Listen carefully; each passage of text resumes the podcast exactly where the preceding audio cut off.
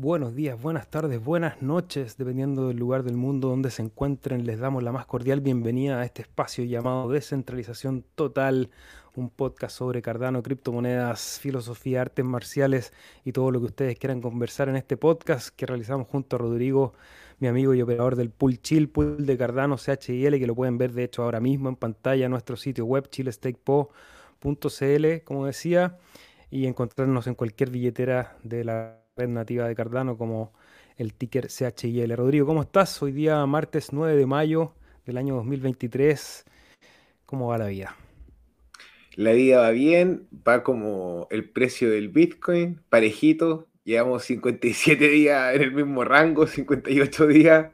Eh, ha sido una experiencia interesante. Ya está terminando, o sea, ya lo terminamos. Ya estamos empezando el segundo cuarto del año. Eh, ver cómo las cosas, como la moneda estable del USDA, de Emurgo aún no sale. Un saludo para la gente de Emurgo, para el sitio aquí en Kodama, Yoroshiku. Así, un, un saludo para ti. Eh, nada, hermano, bien, bien, contento de ver los mercados sangrar. La gente no sabe lo que sucede. Escuchar a la señorita Janet Yellen. Eh, Comprar meme coins. Hermano, eh, y, un saludo y un abrazo a los mineros El mundo al revés. Sí, pero un abrazo, este es un minuto importante para los mineros de Bitcoin, porque en este minuto están pudiendo recibir frutos de mantener la infraestructura de la red y no tan solo por la transacción de los bloques, sino que por la congestión. Así que si tú eres un minero y tienes tu hardware, tu ASIC, esta semana sabe a rosas. Felicitaciones. Saludamos a My Life Food, ¿cómo estás? Noche de fútbol, saludos al Cardumen. Sí, me parece que está jugando en Madrid con el Manchester City. Ahí nos van contando el resultado. De hecho, ya nos dicen que 1-0, 1-1. Todavía movido ese partido, así que nos van contando los futboleros para nosotros informar también y tener toda la, la información del fútbol también en este espacio de conversación. My Life Food se nos adelanta y nos cuenta que Bitrex se declara en bancarrota. Vamos a ver la noticia también. Pienso que los que controlan el mundo están en contra del BTC, necesitan bajar el precio para comprar. Sí, ahí, bueno, hay, una contradicción un poco porque si necesitan comprar, eh, no están tan en contra. Eh, yo creo que esa ha sido un poco la narrativa que se ha buscado. Es difícil estar en contra del BTC porque es como estar en contra del dinero. No, no, tiene mucho sentido por mucho que uno pueda decir o, o renegarse un poco a la figura del dinero al final todos la necesitamos y yo creo que en algún momento, no muy lejos de la historia, todos vamos a necesitar el Bitcoin para movernos y vamos a necesitar también ADA para poder tener servicios financieros descentralizados. Eso es lo que esperamos. Cripsy, ¿cómo estás? Saludos. Ya nos deja un like. Like número 11. Mira, no vamos ni partido, ya tenemos 11 likes, así que felices de que ustedes nos apoyen de esa manera siempre nos sirve para que este material le pueda llegar a más personas, más personas se eduquen respecto a la blockchain. Creo que es fundamental, tal como decíamos, en algún momento todos vamos a necesitar Bitcoin y en algún momento todos podemos utilizarla para tener un servicio financiero y para eso lo más importante es educarse, saber cómo funciona, saber cuáles son los peligros y cómo debemos protegernos y también saber cuáles son las herramientas con las cuales nosotros podemos operar. Saludos Maximiliano Ferri, ¿cómo estás? Bienvenido. Roberto Troncoso desde Buenos Aires. Bilbert, sin miedo a nada, a seguir acumulando, así es.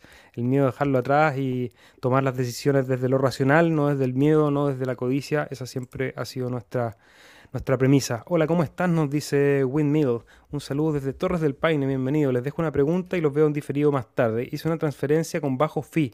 Van tres días y aún no se ejecuta. ¿Perdí los BTC? No, los los BTC no los perdiste, están en el limbo que ya vamos a conversar en las noticias de la mempool probablemente porque eh, con toda la congestión proveniente de los ordinals y de la... Bueno, ya lo vamos a ver en las noticias como te decía, pero a tener paciencia, a veces una transacción de Bitcoin puede tomar hasta una semana si es que no pusiste un, un fee muy alto y sobre todo ahora que hay gran congestión en la red, probablemente va a tener que esperar hasta el domingo que generalmente cuando se descongestiona un poco la red de Bitcoin, eh, pero no, no deberías perder. También hay una forma que ya ni me acuerdo, hace tanto tiempo que no uso Bitcoin, los Bitcoin los tengo guardados, pero puedes hacer una transferencia eh, con el replace by fee, que la reemplazas por un fee más alto y puedes acelerar esa transferencia. Hay un tutorial por ahí que, puedes buscar para ver cómo se hace. Andrés León, ¿cómo estás? Buenas noches, amigos. Bienvenido. Y bueno, ya hicimos la publicidad, pueden ver todo el servicio que prestamos en el sitio eh, de chilestake.cl, 5.7 millones de ADA delegado, un Epoch 410 glorioso con 6 bloques, Rodri. ¿Cómo va la operación del? Cuéntanos un poco cómo está la cosa tras bambalinas. Eh, bueno, a ver, partamos con que nos quedan dos bloques por firmar de los ocho que se asignaron. Así que este es un época súper bueno. Felicitaciones a todos los que nos han acompañado, a pesar de la resistencia de los 6 millones, son fieles delegando el pool. Eh, la verdad, eso me da una satisfacción porque siento su confianza detrás, así como cuando Sella peleaba y subía su cosmo y sentía a todos los caballeros empujándolo a seguir. Así me siento yo a través del market gracias a su delegación vamos todos los meses adelante, no sabemos cómo lo hacemos, pero vamos para adelante. Eh, y conversaba con otros operadores eh, y las cosas nos están yendo bien, vemos buena propagación de los bloques, vemos buena velocidad. Ah, pero ¿están yendo bien o no están yendo bien? No, están, están yendo bien, las cosas ah, están yendo bien, así como me reía que a pesar de la adversidad las cosas van bien, tenemos buena propagación, eh, en el época pasado tuvimos un bloque fantasma y, y después de que, bueno, este fue el primer incidente luego de haber hecho, como haber ampliado la infraestructura, y viene seis bloques en el próximo Epoch, lo cual es súper bueno también. Son, bien. Sí, eh, vamos con buenos números. Eh, y quería contarles a todos que eh, esta semana Hosky, el token meme de Cardano, hizo un llamado a convertir a que cualquiera de los SPO, cualquiera de los operadores que, quisieran ser parte de los rack pools o pertenecer a, hasta la, a los pools donde la gente puede reclamar Hosky, eh, se acercaran con una petición y bueno, nosotros nos acercamos, así que vamos a esperar atentos a los resultados y en caso de tener estos tres novedades, eh, les vamos a contar y desde ya, eh, nada, una cosa más que podría funcionar interesante en todo esto del bear market. Excelente, ya. Y vamos a materia porque vamos a partir, mira qué bueno, se, estuvo regulando. Para los que quieran ver la carga de la cadena en Pool PM, pueden verla, hay otros sitios donde pueden ver, porque una de las cosas que hizo noticia esta semana fue lo que partimos hablando de, toda la congestión de Bitcoin, pero la red de Cardano no estuvo ajena. Y ayer en algún momento tuvimos una carga que pueden ver aquí en este número que está arriba a mano derecha, que muestra la carga de la cadena, es decir, cuánto se está usando, y llegamos a los 94%, lo que es bastante, lo que por una parte me parece súper positivo porque desmiente nuevamente una vez más el, tema de esta red fantasma. Es una red que está completamente on fire, está siendo usada por un montón de cosas. De hecho, aquí ustedes pueden bajar y ver mucho movimiento, sobre todo en MinSwap, que es el, exchange que más están usando. También todo lo que pasó con el tema de las meme coins y que están dando vuelta ahí un montón. Y bueno, una red que no para de funcionar. En este momento está en 64% de carga. Y con eso partimos con la primera noticia, con la primera idea, que es esta, este Twitter que comparte Sebastián Guillemot, que ya lo hemos citado bastantes veces, que es uno de los, de los cabezones de la red que está ahí construyendo las redes de Milcómeda, de Flint, de Paima Studios, D6 Park, etc.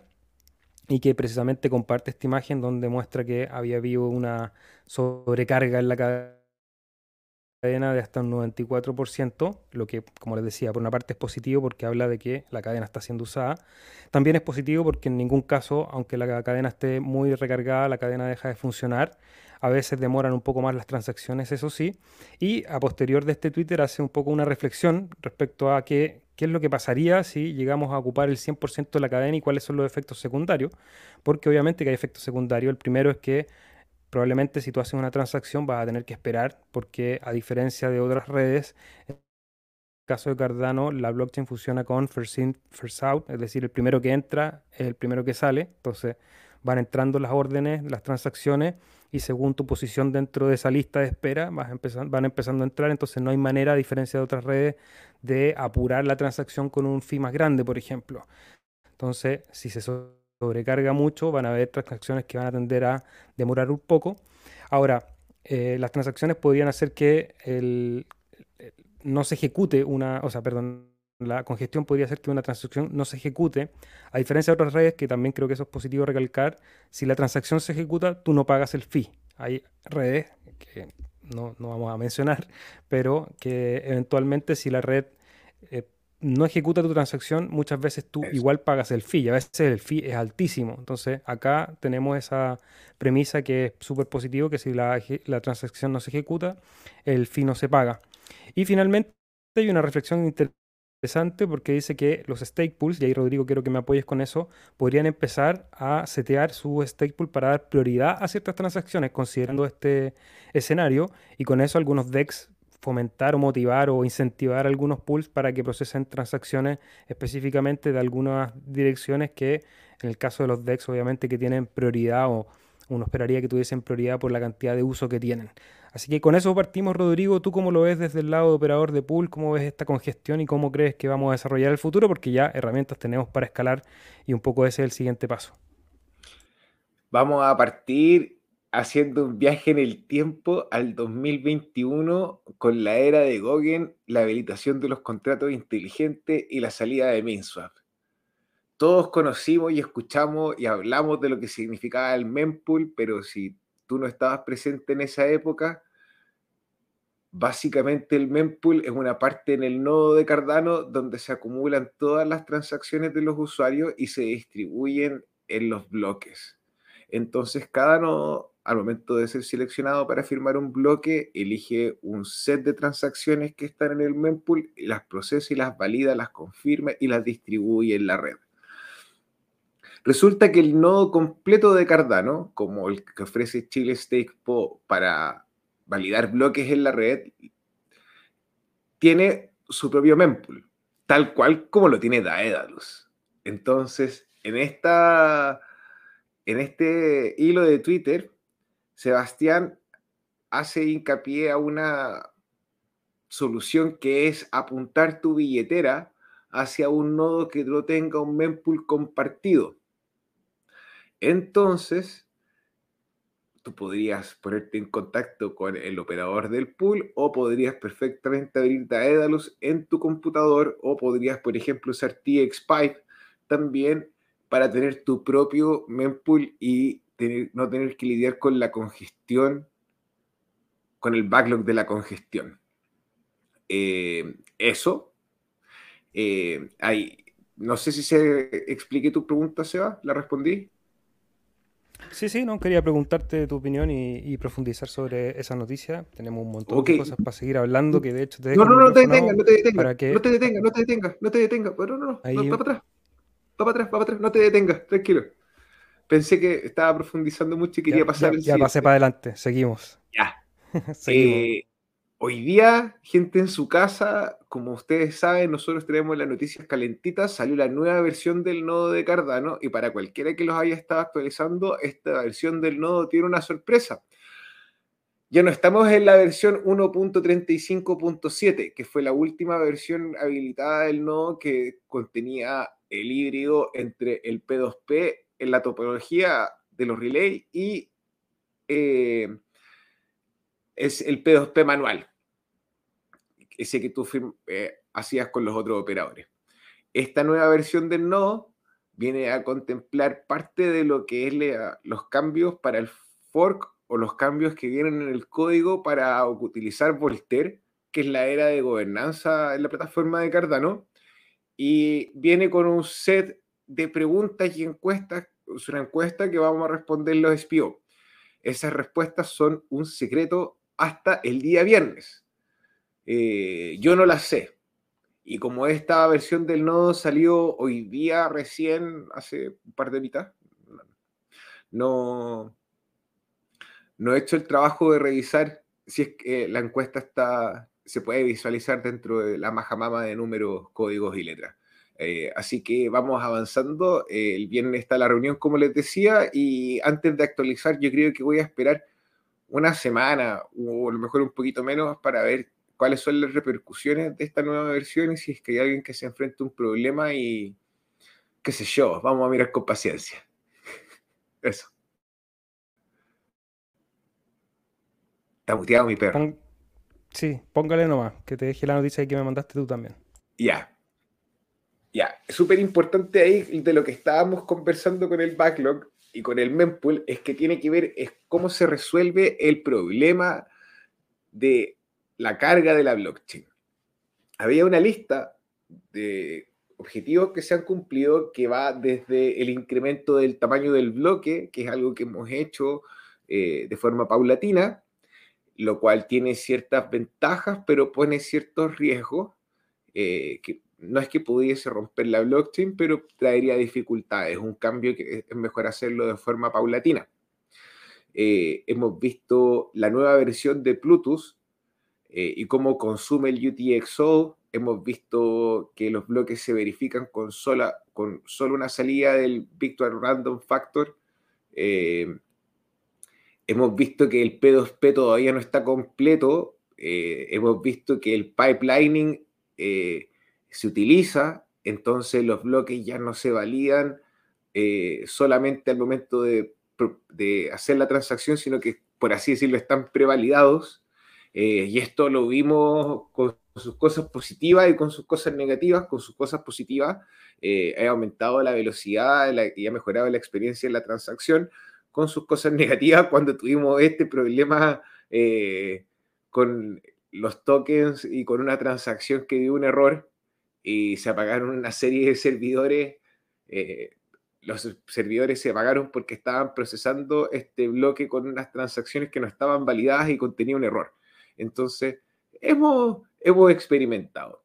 Y acá se hincapié que en este momento en la blockchain nosotros podríamos crecer el tamaño del bloque y podríamos llegar entre los 500 kilobytes hasta un megabyte de tamaño eh, dentro de lo que estamos dentro del marco que tenemos actualmente y en este minuto estamos utilizando 90 kilobytes. O sea, queda mucho espacio aún para aumentar el tamaño del bloque de forma segura y eh, sin eh, hacer algo que sea disruptivo con la cadena, eh, aumentar el espacio por este elemento que es vital, que por este minuto en la red de Bitcoin está caro y en Ethereum es caro, que es el espacio en el bloque, que es lo que se firma. Entonces, hay alternativas en la red de Cardano que se han estado conversando, como eh, hacer un mercado, un fee market, que es la posibilidad de que tú puedas acceder a pagar transacciones con un costo un poco más alto para ganar una prioridad.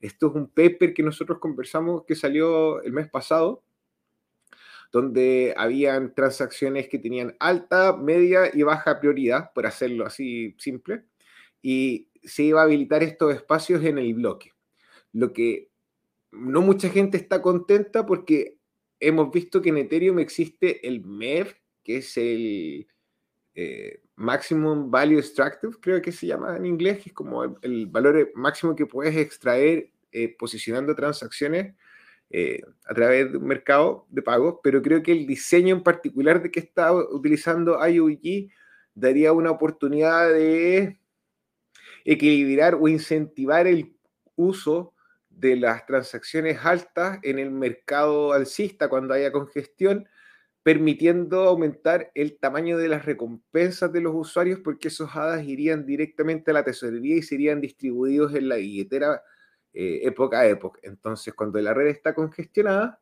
eh, bueno, qué sé yo, estamos ganando más hojitas, eh, felicitaciones, pide. Entonces, es un momento interesante.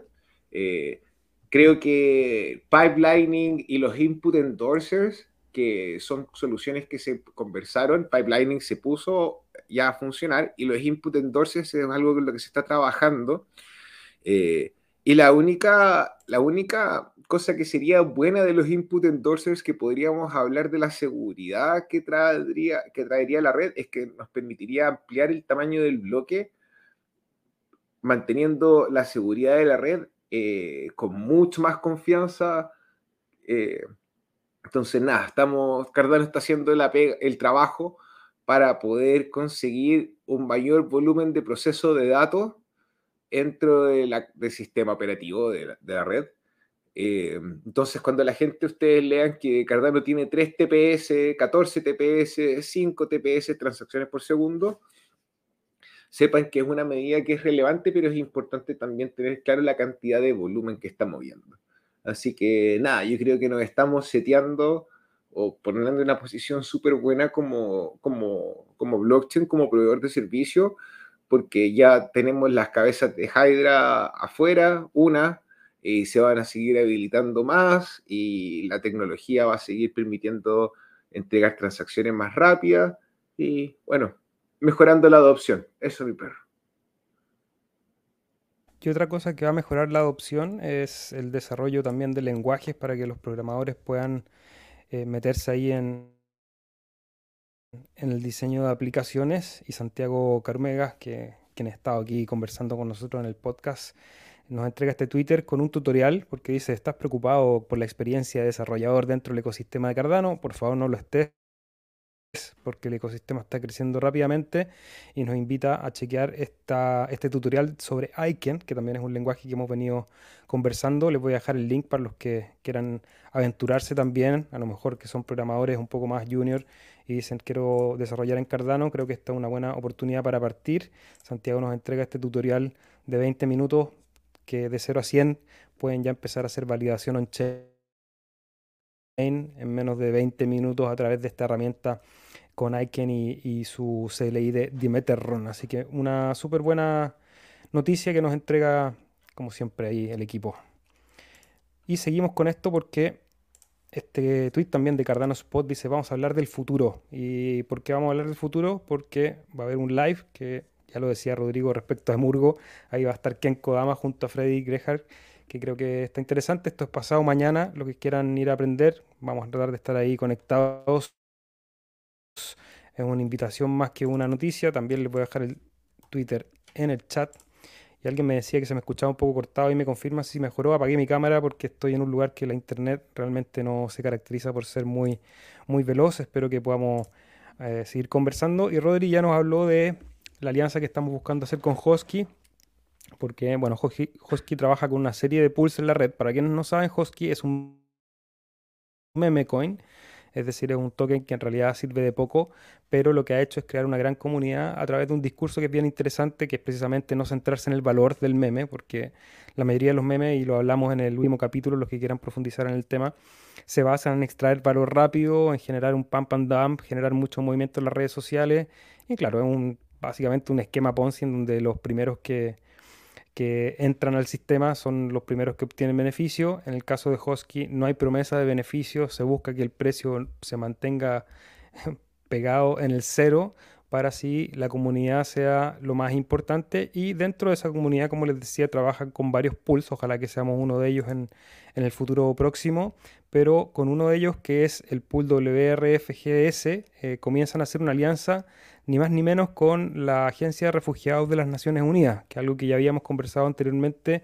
eh, de esta alianza con la Fundación Cardano y ahora es Hosky, un meme coin, que hace también una alianza a través del pool porque es a través precisamente de esos pools y las recompensas que reciben en Hosky, la gente que delega en esos pools, es que se junta financiamiento, digamos, para apoyar a, este, a esta agencia de las Naciones Unidas más allá de que me parece interesante el sistema, el, mecanismo por el cual se, genera la alianza y, el apoyo para fundaciones y organizaciones no gubernamentales o organizaciones sin fines de lucro, eh, es loco cómo los meme coins empiezan a tener utilidad. En el programa pasado preguntábamos y decíamos, oye, pero ¿los memes sirven realmente de algo? Eh, tenemos el orgullo de decir que el meme número uno de la red de Cardano tiene utilidad, no tiene una utilidad en precio, sino que tiene una utilidad digamos, en la gestión, en la gestión de comunidad y eso me parece súper positivo. Eso por una parte, así que junten, eh, junten Hosky, aunque no valgan nada, porque me parece que es interesante apoyar esa iniciativa, Rodri. No sé si quiere aportar algo más a eso.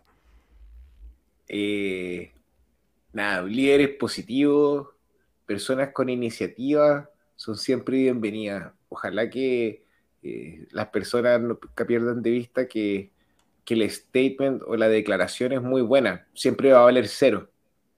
Y aún así han demostrado que, que nada, que están en este minuto ayudando y entregando, entregando algo tangible en el mundo en este minuto, mezclando una necesidad con la red. Así que nada, muy bueno. O sea, felicitaciones, Hosky. Wow. Sí. Bueno, y otro de los meme tokens que hablamos la semana pasada, no lo traigo en noticia porque no, no queremos darle tampoco tanta tribuna, pero ya había hecho como por cuatro, así que los que se movieron, yo vi a algunos en el grupo de WhatsApp que habían hecho la jugada con Snake y le había, salido bastante bien, así que de todas maneras a estar atento con los memes y quise compartir también este artículo, que no lo voy a leer, sino que se los voy a dejar también en el chat para los que quieran verlo, es de Sea Explorer, que es uno de los exploradores de la red de Cardano, pero me pareció interesante porque tal como lo decíamos, el meme, el meme token de Hosky en la red de Cardano sí tiene una utilidad y aquí se preguntan en este artículo si realmente necesitamos meme tokens o meme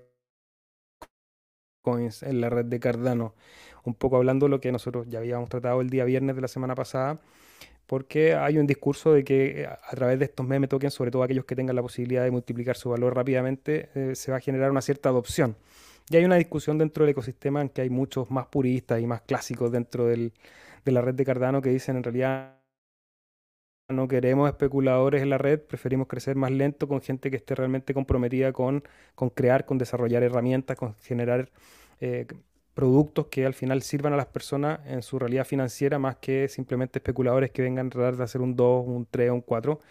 Eh, pero esto tiene harta relevancia por todo lo que está pasando en, en, las redes en general, en las redes de blockchain en el último tiempo, en la industria cripto, porque cuando el sistema bancario se está cayendo a pedazos, en vez de nosotros presentarnos, y digo nosotros como industria, eh, quizás es muy grande que, me incluya, pero, pero bueno, estamos aquí difundiendo un poco lo que se hace, eh, en vez de estar proponiendo el, reemplazo a este nuevo sistema financiero, lo que llenan las noticias son monitos y memes y, cosas que en realidad eh, yo creo que a largo plazo van a tener poca relevancia. Entonces, también hay que cuidarse, así como hay que cuidarse de las noticias de los matinales y de los noticieros que nos distraen un poco de los, de los problemas reales y donde hay que poner la atención.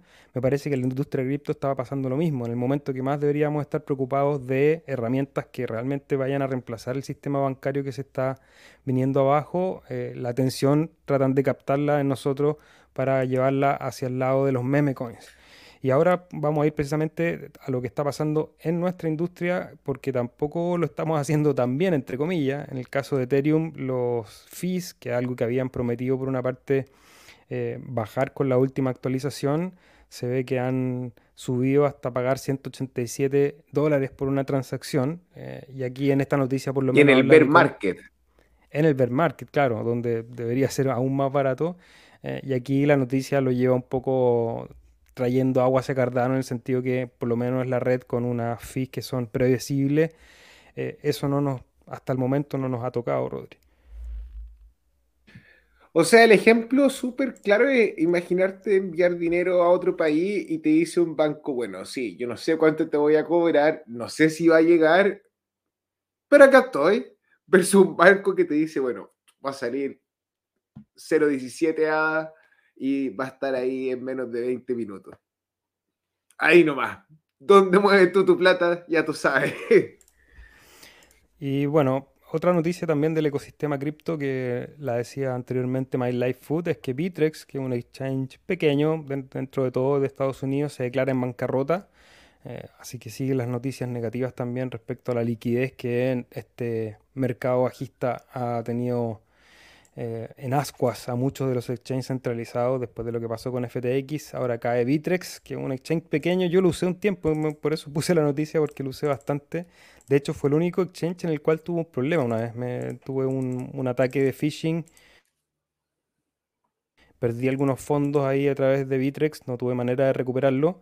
Era el único exchange centralizado con el que eh, podía mover mis OK Cash. Así que por eso lo conozco y en este momento ya se va a bancarrota, así que a lo mejor algunos si, si usó este exchange eh, vaya a recuperar sus fondos, todavía tienen acceso a las cuentas. Yo no pude acceder a la mía porque no había abierto hace mucho tiempo, pero probablemente si ustedes han accedido hace poco, pueden acceder y retirar sus fondos desde ahí.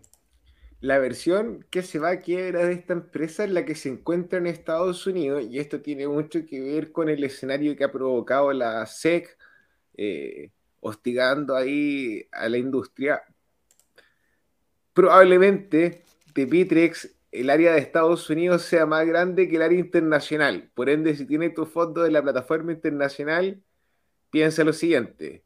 El caballo de Troya, o sea, el caballo de guerra que les trae plata, está con problemas. ¿Quién sostiene al que está internacional? Mejor saca tu plata de ahí. Por mirar. Bueno, y otra de las noticias fuertes de esta semana es lo que está pasando en la red de Bitcoin. Quisimos traerla también para poder conversar y, darle una vuelta. Creo que en ese, en ese camino Cardano tiene mucho que decir porque hay una congestión muy fuerte en la red de Bitcoin. Ya lo decía alguien más arriba que había tratado de hacer una transacción y llevaba tres días esperando. Eso es algo normal que está ocurriendo en este momento. Muchos apuntan a lo que tenemos en pantalla, que son los ordinals y los tokens BRC20, ya que en un principio se presentan como la oportunidad para inventar, reinventar Bitcoin y darle utilidad en cuanto al desarrollo de los NFTs, eh, que, es algo que nosotros hemos tratado de, escudriñar muchas veces, que es decir, bueno, ok, Bitcoin es una reserva de valor, podría eventualmente serlo, es una, un modelo de transacción útil, seguro y que ha tenido alta adopción, sí, pero ¿cuál es la usabilidad más allá de eso? Toda la usabilidad que viene después de Bitcoin van a ser en soluciones mucho más centralizadas de segunda, tercera capa. Y ahí es donde siempre hemos dicho, bueno, se necesita, más allá del éxito de Bitcoin, se necesita un sistema financiero digital descentralizado, y ahí es donde Cardano creemos que ocupa el espacio. Pero dentro de Bitcoin, y hay mucha gente que es muy purista respecto a eso, están buscando darle utilidad a esta red y han inventado, luego de la actualización de Taproot, que fue a principios de año, si no me equivoco, a finales del año pasado, eh, la posibilidad de generar NFTs en Bitcoin a través de este concepto, esta teoría de los ordinals, que básicamente lo que hace es tratar de aislar, lo voy a poner aquí, tratar de aislar el, Satoshi, que es la unidad mínima de Bitcoin, es decir, un Bitcoin se puede subdividir en 100 millones de Satoshis, una, cada una de esas unidades, a través de, de la actualización de Taproot, tú la puedes individualizar y como la puedes individualizar, puedes inscribir dentro del bloque que, va a verificar ese, ese, Satoshi una inscripción, por lo tanto convertirla en un NFT, que eso vaya linkeado a una imagen, a un video, a un, a un archivo. Dígame pero no es tan así como son los NFT en Cardano, son diferentes el formato, porque de hecho ni siquiera tú lo guardas en el bloque, tú haces un JSON, haces eh, como que guardas la información en un formato y luego haces otro JSON para confirmar la transacción. Eh, no quiero ser negligente y si hay un maximalista que me perdone, pero yo concuerdo con el comentario de Andrés León que ahí los meme coins, los coins en este minuto están siendo un ataque a la red, están trayendo tráfico en un movimiento que no es ni siquiera de verdad. Eh, los NFT lo habíamos visto ser posible hacer en la red de Bitcoin antes. Yo me acuerdo, no sé si fue el 2015 o el 2016, eh, leyendo noticias al respecto, sea, se pueden encontrar también.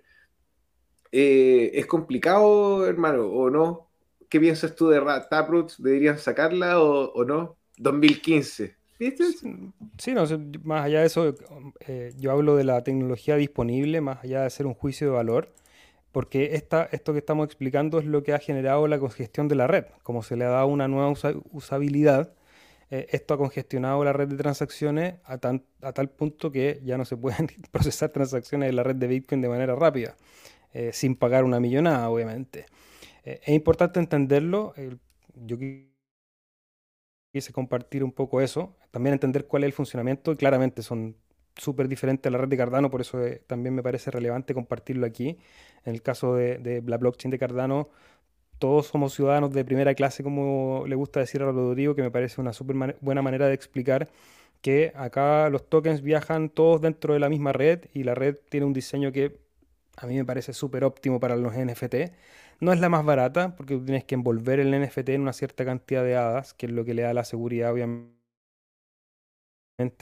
y lo que lo hace un ciudadano de primera clase porque lo puedes meter en el bloque como puedes meter una transacción, como puedes meter un contrato inteligente. A diferencia de este sistema de ordinals en Bitcoin que eh, por lo menos de momento está generando más dificultades que, soluciones. Pero a eso sale, porque obviamente no se van a quedar ahí, y eso lo voy a compartir después la noticia que Binance van a empezar a incorporar eh, los Bitcoin Ordinals en su marketplace de NFTs. Es decir, ya hay espacio para que la gente siga creando esto. Eh, lo que es una, hay que hacer siempre la doble lectura. Por una parte, Binance, eh, como es un exchange centralizado, probablemente va a permitir que estos NFTs se muevan entre billeteras de Binance, lo que también va a reducir el uso de la cadena de Bitcoin, pero también va a promover de que más gente quiera poner sus NFTs en la red de Bitcoin y eso generar mayor congestión en la red. Es complejo, mi invitación sería a todos los que quieren crear NFT, háganlo en Cardano. no vayan a meterse en problemas y no vayan a meter en problemas a la red de Bitcoin, Rodri. O sea, ahí la solución, pensando sin ser un, porque a pesar de que tengo un poquito de Bitcoin, el puto Alex Machinsky que no me devuelve el resto, eh, no soy un Bitcoiner. Eh, creo que es interesante ver lo que ocurre. Si tuviésemos que solucionar este problema, tendríamos que mover todos los tokens a una capa 2 como la Lightning Network. Y quizá eso involucra o significa que Binance tendría que imponer la Lightning Network. Y... de hecho ya la van a poner, eso ya lo anunciaron, eh, Binance va a empezar a trabajar con Lightning Network, o está, está explorando la posibilidad de empezar a trabajar con la Lightning Network precisamente para descongestionar la red de Bitcoin. No, tenía esa noticia, pero la leí hoy, así que estás leyendo el futuro, eh, Rodri. Pero esta es...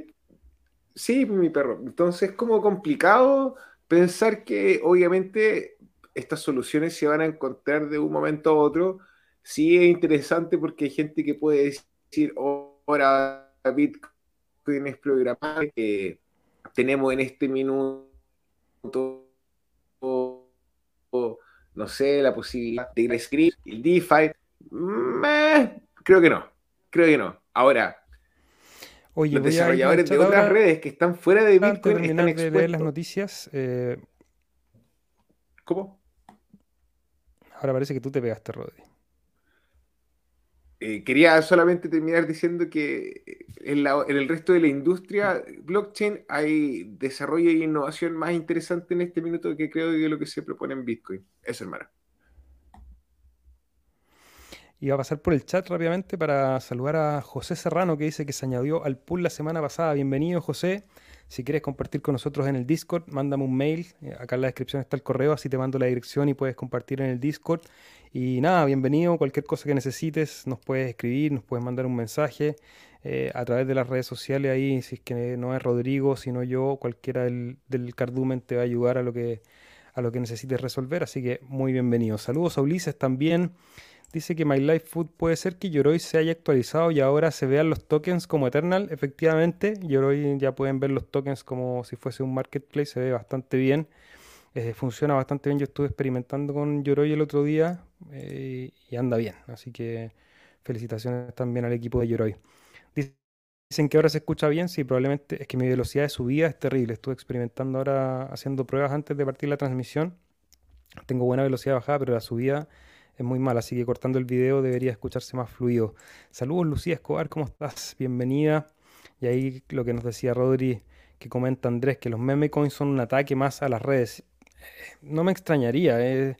son muy raros los movimientos que ocurren con los meme coins, ¿por qué unos y no otros? Hay una cosa de aleatoriedad y una cosa de la viralidad natural que tiene el Internet, pero obviamente que en este momento, como decíamos, que los bancos están haciendo aguas y eh, podría llegar a ser el momento de redes serias que estén trabajando en la solución para descentralizar los sistemas bancarios, que nos pongan la atención en, la, en, la, en los memes, eh, sospechoso, como se dice por acá. Andrés nos dice que el 2015 lo hacían con Bitcoin Colors, pero se decidió que no era necesario y que era peligroso. Eh, y ahora creo que se están viendo un poco los efectos también de ese peligro que tiene de, generar mayor usabilidad en una red que creo que sus características es precisamente ser como un, como un tren de carga, como un motor petrolero. Eh. Es lenta, es robusta y eso es lo que le da su valor. Eh, y no tratar de hacer cosas que hacen otras redes. obviamente que va a haber quien está en, desacuerdo conmigo porque, bueno, así es la tecnología, no sabemos dónde va a terminar tampoco y cómo va a ser la usabilidad. Hay mucho que tiene que ver no solamente con el desarrollo técnico ni con, ni con que la tecnología sea muy buena, sino que es con la adopción, con el cariño que uno le tiene a las cosas. Ya hay muchos ejemplos bien repetidos en la industria tecnológica de productos que eran mucho mejor que los que finalmente terminamos usando. Eh, los seres humanos también tenemos una manera bien extraña de trabajar. Te dejo esta pregunta, Rodri, porque Carlos Álvarez dice que los altos fees coinciden con los máximos de Bitcoin. ¿Se vienen los 7000? Mira, habíamos, creo que no. Habíamos puesto una imagen, te había mandado una noticia donde ponían exactamente dónde se encontraban los fees de Bitcoin. ¿Puedes volver a esa, por favor, Sensei? Eh, el último. Ese. Ya, y eso es a un año. ¿Puedes colocarlo en el máximo, por favor? A mi perro.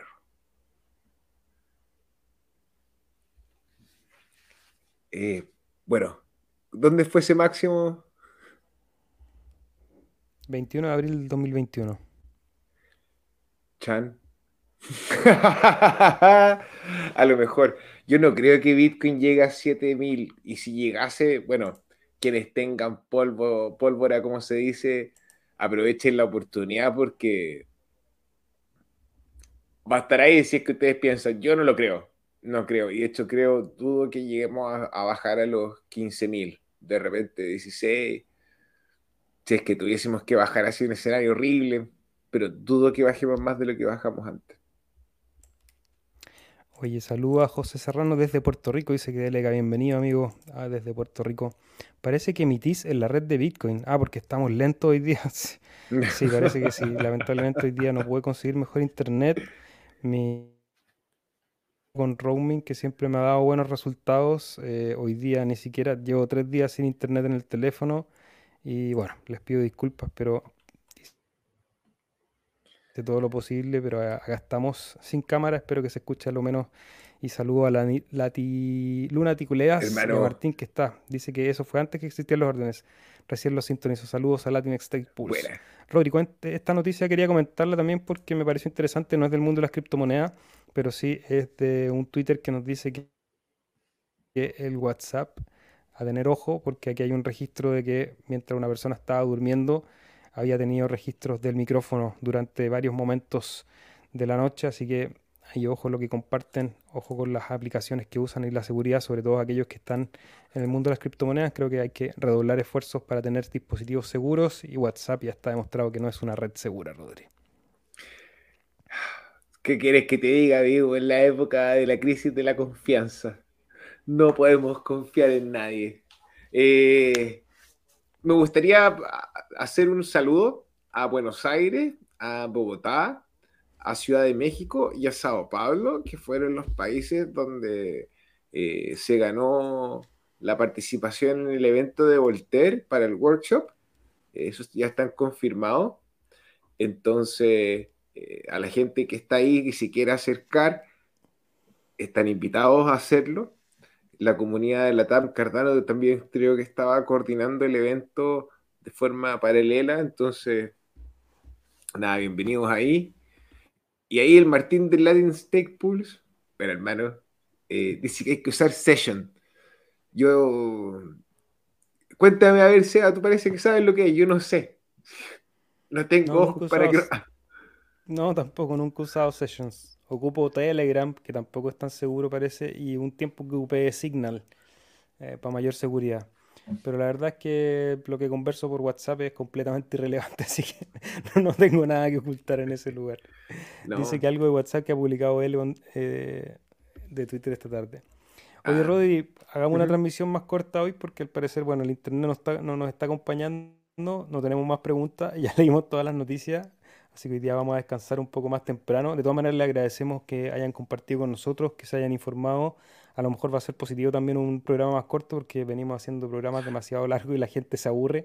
Así que déjennos su like, su fueguito, su corazón, dependiendo de dónde estén viendo esto, para que más gente pueda acceder al contenido y hagamos crecer esta red que se trata de generar educación, generar contenido para que más personas aprendan a usarla. Y, y bueno, nos vemos aquí a conversar el próximo día, viernes Así que a estar atento, esperemos que... Juan Luis dice que nunca es corto. Eso, si ustedes apoyan a Juan Luis... si apoyan a Juan Luis, dejen un comentario abajo y digan que, que el tiempo de transmisión, descentralización total no es corto. Que necesitamos más horas de descentralización total. No, vamos a hablar con él. La semana pasada tuvimos como dos horas. Hermano, unos capos, ¿eh?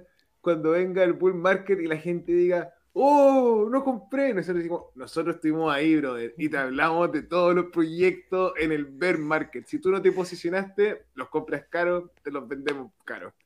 Cuídense en su casa, que estén bien. Un abrazo.